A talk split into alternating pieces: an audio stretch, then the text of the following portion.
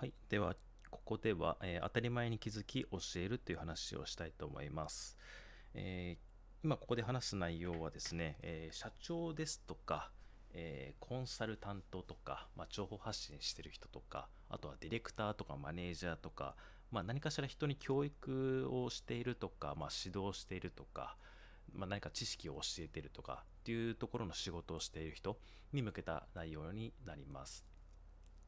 で、えーと、早速、まあ、内容入っていきたいと思うんですけど、えーはい、当たり前を教えることがま教育ですよっていうところですね。まあ、前提として、まあ、自分の持つ知識、常識っていう当たり前と、まあ、他人の当たり前っていうのは確実に違うわけなんですよね。ま、その違いはどこから生まれているのかっていうと、ま、育ってきた環境の違いとか、ま、生まれた場所とかの違いもありますし、あとは今普段関わっていることとか、えー興味のあるもの、まあ、文化って言ったりするんですけど、まあ、それの違いっていうところもありますよね。まあ、同じ日本語、同じ日本同じ日本語を使ってる同じ日本人のはずなのに、えー言葉が通じないっていうのは、まあ、よくある話なんですよね。でそれは、えーどこから生まれてるのかっていうと、えー今言ったその環境の違いなんですよね。なんでまずその自分の当たり前と他人の当たり前はま絶対違うんだよっていうところをまず認識しておくっていうのがですね、まあ、スタート地点となります。でその人に何かしらビジネス的な意味で教育するとか、まあ、情報共有するとかっていう時にですねあのこんなの言わなくても分かるよねとか、まあ、当然だよねっていう、まあ、スタンスはですね、まあ、絶対やめましょうということで、ま、教育の放棄、ま、NG 行為なんですよね。でこれはまあ橋の可能性をなくす考え方ですね、まあ、もったいないていうことで例えば、うん、挨拶の話とか、えーまあ、僕とか僕の上の世代とかになってくると、まあ、先輩とか上司に自分から進んで挨拶しなさいみたいなのって、まあ、ずっと言われてきたことだと思うんですよね。まあ、もちろん若い人も言われてるとは思うんですけどただそういう中でもその挨拶の仕方一つとっても、えーその会社単位だったりとかその人単位での仕方の、えー常識とかっていうのがあるんですよね。まあ、例えばですけど、うん、夜勤の、えー職場だったりすると夜会う人に対しても、まあ、おはようございますってね言ったりするんですけどね、まあ、そういうところもある意味そこの、えー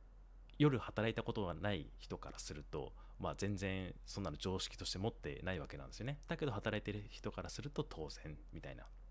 とか、まあ、あとは勉強の話で言うと、えーまあ、ビジネスやってる人からすると、まあ、何かしら知識を得た時にそれを、えーアウトプット人に喋ったりとかなんか、え SNS で発信したりとかっていう何かしらのアウトプットを行うことで、えー自分に知識が定着するっていうのは、まあ、何度も何度も聞いたことがあるぐらいの話だと思うんですけどそういうのも当然知らない人っていっぱいいるんですよね。だから勉強したら、えーそれをなんか自分で発信しなさいとか自分でさらに誰かに伝えなさいみたいなところも、えー当然知ってるものだとは思わずにすごいこういうことをすると知識が定着しやすくなるからやった方がいいよっ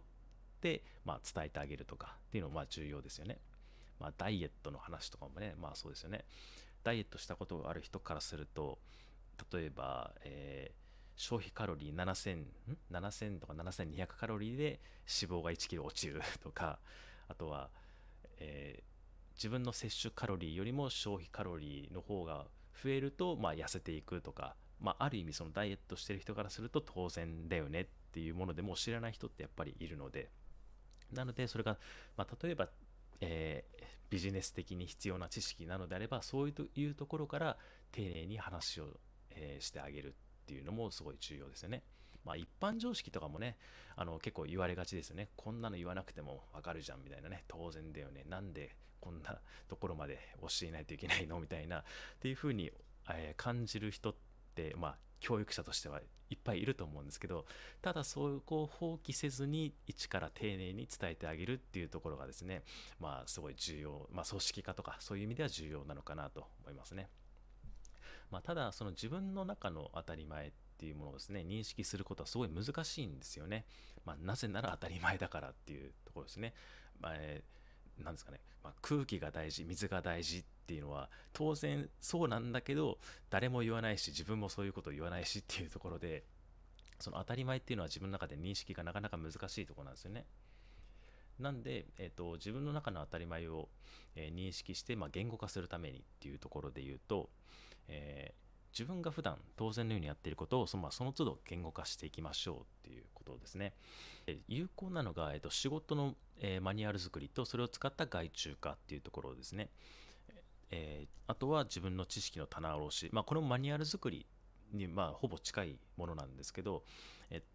自分の仕事今やっていることをたとえあの外注化するつもりがなかったとしても、えー、自分の仕事マニュアルを作る意味ってやっぱすごいあるんですよね。それをやることによって、えー、改めて自分が普段何を考えどんなことをしているのかっていうことを認識する機会が生まれるのでここの辺りはね是非やってほしいですね。であとは、えー、自分のその得意領域としてる部分においての初心者と話すと自分の特殊性に気づけるっていうのがあります。え例えば僕あのライター向けの発信をずっとしばらくやっていたんですけど例えば、えー、経験者の人と話す時って、まあ、さほど何ですかね知識の差ってまあ、なかったりねするんですけど未経験者に近いまだ仕事を取ったことありませんみたいな人と喋ってるとあのじゃあクライアントとやり取りするところがそもそも緊張するとかって、えー、聞いたことがまあ一回あってあ確かに最初ってそうかもなみたいな風にでその当時の僕としてはもうフリーランスとして何年もね経験してた段階なのでそんなこと考えたこともあんまなかったぐらいなんですけどただそういうふうに初心者の人からするとあじゃあそういうふうなメンタルというかマインド的なところから丁寧にどういう捉え方をすればいいのかとかそういう部分の話から、えやってあげた方がいいんだろうなっていうふうに気づけたりするんですよね。っていうことで、まあ、初心者と話すっていうのもすごい重要かなと思いますね。えー、で、あとは、えー、何かテーマを決めてセミナーやるっていうのも OK ですね。これは別に、えー、時間的にはま30分でも1時間でも全然どっちでもいいと思うんですけど、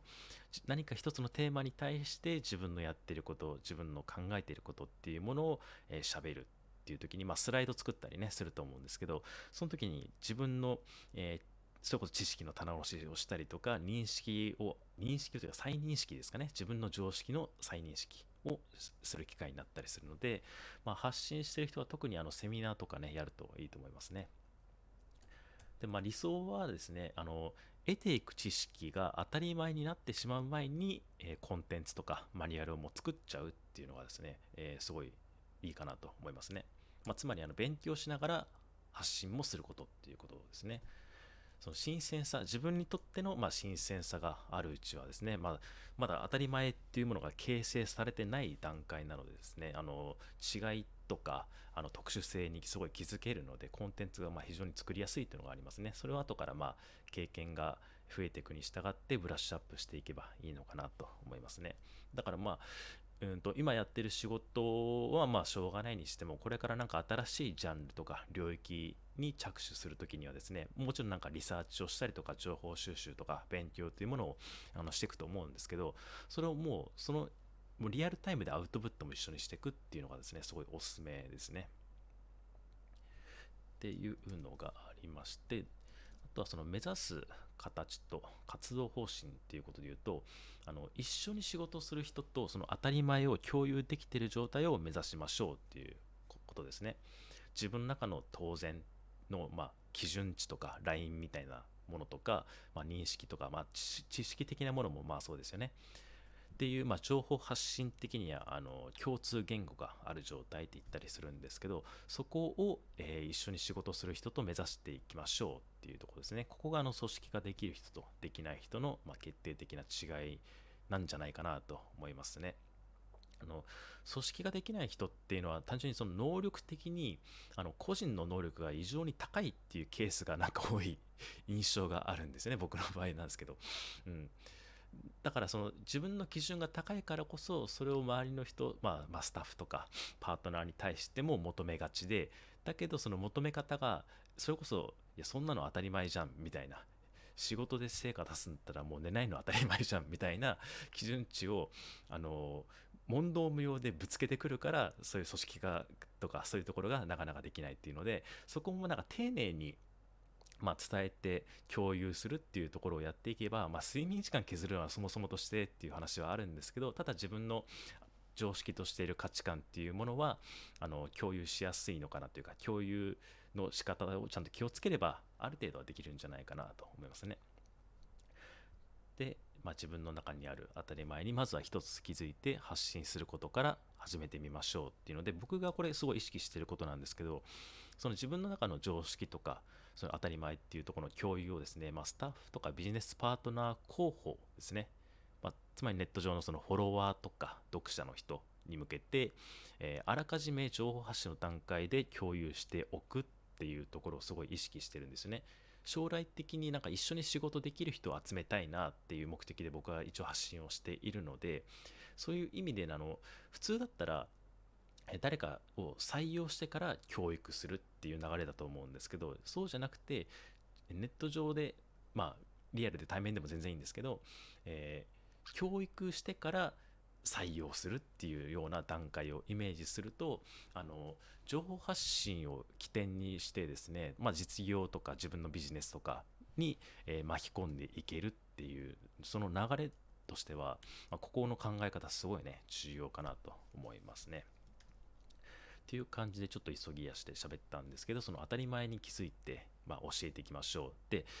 まあ、すでに発信ね、たくさんしてる人であれば、その当たり前ももう認識できてる部分もね、多いと思うんですけど、それ以外のところでも、まあ、人と喋ったりしてる時に気づいたものとか、あ、これって自分がちょっとと当たり前に考えていたけど普通の人からあ普通の人別の人からすると全然違うんだなみたいなところに気づくこともね多分日々あると思うのでそういうことをね情報発信のネタにしていくといいんじゃないかなと思います。ていう感じで、まあ、何かあれば質問ください。以上です。